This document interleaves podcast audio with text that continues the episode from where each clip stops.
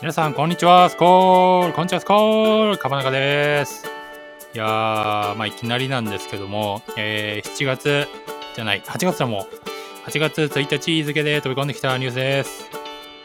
えー、ね、増えるジャパン、えー、8月1日朝8時12分付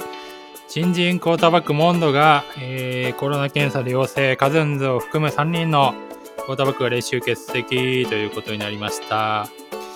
テレモンド、何してるんですかね？まあね、どうなんすか？これは、接種をしてなかったんですかね？えっ、ー、と、いずれにしても確か多分濃厚接触者でも接種してるとこの辺の基準パスできるみたいな話だったと思うのでおそらくこれは多分カズンズとかも接種をしてなかったっていう話なんですかね？はい、そういうことが記事の中にも書いてありますので、ちょっとこのクォーターバック陣、まあ、去年のね、シーズンでもこういうことありましたね。あれ、ワシントンでしたっけ？クォーターバックのね、ルームにいた全員が濃厚接触になっちゃったみたいなことがございましたので、ちょっとね、しっかりしてよという感じで、カズンズとか、まあもちろんね、ケレン・モンド君も大事ないといいですけども、それにしてもという感じですね。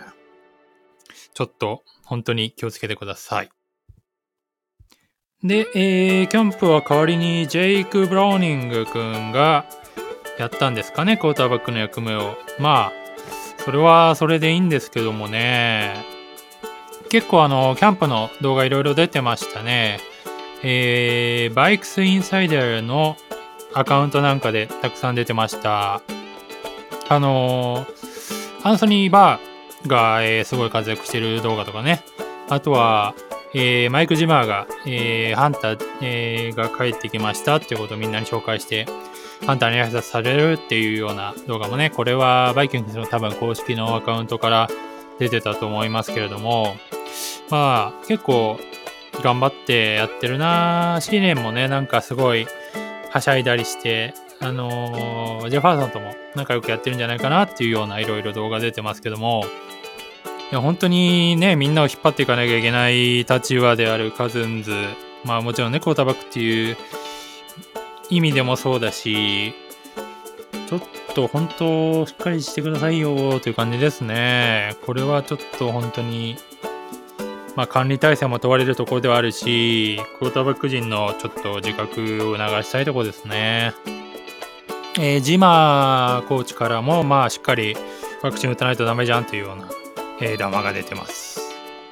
はい。で、まあ、ちょっとね、暗い話題が続くんですけども、えー、 Star Tribune が、えー、 Vikings receiver, Bisi Johnson, suffered torn ACL in practice ということで、ビシー・ジョンソン、3年目のレシーバーであるビシー・ジョンソンが、えー、ルートランニングのドリルやってる最中に ACL をやっちゃったというニュースを伝えてますね。まあ、ちょっと、この間もね、あのー、カーフとか、足関係、まだみんなちょっと下半身出来上がってないんですかね。まあ、ACL についてはちょっと、まあ、ジャンプしたりとか、タックされたりとか、そういうような、ちょっと膝の回転するような力がかかると、えー、負傷するような部分だと思うんですけども、これは接触だったんですかね？一応ランニング、ルートランの途中、練習の途中でってことなんで、まあ単独事故みたいな話なのかもしれないですけど、いやでも、ミシー・ジョンソンね、ちょこちょこ出てくれて、まあ、ワイドレシーバーが3枚目、4枚目が足りない中でね、よくやって、たまによくやってくれてたかなというような印象でちょっと心配ですね。まあ、いずれにせよ本当にデプスがね、もちろんついに越したことないわけですから、そのあたりも本当に、ま、シーレンですとかね、ジェファーソンにも気をつけてやってほしいと思いますね。まあ、怪我については本当にどうしようもない部分はどうしようもないんですけどね。ちょっと別のチームで言うと、コルツのクォーターバック、ウエンツですね。カソン・ウエンツが、えー、ちょっと足に故障を抱えていって手術するかもというような、えー、記事も出ていました。はい、こちらも、えー、NFL ジャパンの8月1日朝9時16分付けの記事で、コルツ、コーターバックウェンツの続行なしもライク、えー、ヘッドコーチは月曜日に復帰見込みということで、まあ、えー、ウェンツもね、カーソン・ウェンツ自体もすごくね、こう、もちろんあの、ね、泣いたわけじゃないですか、スーパーボールに出れなくて。まあ、かウェンツがね、出てたら勝ってたかどうかは知んないですけども、本当にやっぱりクォーターバック、ま、だけじゃないですけどね、みんな怪我に泣きますね。もう、そういう意味では、みんな無事にね、帰ってきてくれることを祈るしかないですけども、いずれにしてもこの時期にちょっと怪我しちゃうと、プレシーズンマッチもね、きつくなってくるのかなっていう印象ありますけども、まあ、頑張ってくださいということですね。逆にちょっと明るい話題で言うと、あのー、去年ね、いなかったメンバー、えー、アンソニー・バーですとか、まあ、ハンターとかが、えー、キャンプでね、元気な姿を見せてくれるとこ、えー、いろんな動画出てますので、そのあたりについてはかなりポジ要素かなと思いますけどね。はい、えー、っと、ツイッターの方で ESPN のレポーターである、えー、コートニークロ、クロ、ん？コートニー・クローニーさんかな？が、まあ、えー、ブローニング君が頑張ってましたよということを伝えてくれてますね。あとは、まあ、ハンターが帰ってきた動画もいいですね。これは、やっぱりみんなハンター好きですよね。ハンターがいて、まあ、ハリソン・スミスがいて、バーがいてっていうイメージすごく、17年とかね、すごく、えー、キーナムですよ。僕の好きなキーナムがいた時期なんかには、かなりね、3本みたいなね、3アンドアウト取りまくってましたから、やっぱそういう強いイメージのね、パスラッシュも強いし、バークスもね、対応できてる。えー、まあその頃はゼイビア・ローズがいましたっけね。ローズもその頃すごい上手いコートバックで結構ボール飛んでくる割にうまく処理していくタイプのイメージでしたね。まあ、ちょっと分かりづらいんですけど多分一番いいクォーターバックがいるとこってボール飛んでこないんですよね。そういうのもなんか普通には映らないとこなんで分かりづらいと思いますけどうまくカバーしてると多分飛んでこないと思うんですけどローズはその辺ねうまくなんか結構ローズのいるとこ飛んでくるけど狙われるけどなかなかよくやってくれてたのかなっていうイメージありますねちょっとやっぱりだんだんとうーんっていうような活躍具合にはなってしまったんですけどね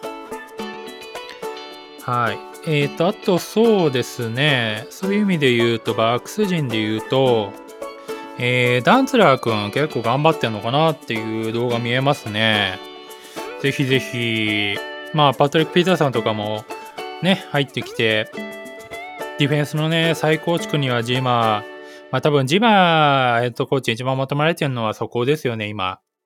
なんとかディフェンスを再構築するっていうところだと思うんですけども、ダンツラ君はその中でも、えー、どんどんね、去年も悪くないな、悪い動きじゃないなと思ってました。グラドニーがね、まあどうなるかわかんない状況なんで、ダンテラ君にはぜひ頑張ってほしいところですね。もう本当にドラフトのね、期待の星ですから、頑張ってください。あと、そうですね、スタートリビューのベン・ゴースリングの、えー、ツイッターアカウントなんかでもね、えー、ブローニングの活躍詳しく触れられてるんで、ご興味のある方はぜひえ見てみてみるといいんじゃないでしょうか。というようなね、まあ、いいニュースも悪いニュースもあったんですけども、まずは本当にクォーターバック陣のね、本当、どうなるんですかね。本当にカズンズが8勝とか、本当に画面ですからね。なんとかしてほしいとこですけどね。はい。あとはまあ、ミネソタ的にね、重要な出来事といえば、8月1日です。えー、20年前、2001年の8月1日に、えー、キャンプ中ですね、コーリン、コーリン・ストリンガー、えーえー、バイキングスの、えー、休憩図番77番、えー、タックルですか。えー、オフェンシブルタックルですね、えー、2001年の8月1日キャンプ中に、えー、熱中症で亡くなりました、えー、彼のその死を教訓としてバイキングス及び NFL 全体の熱中症に対する、えー、予防プログラムですね。それが見直されて今に至っているということです。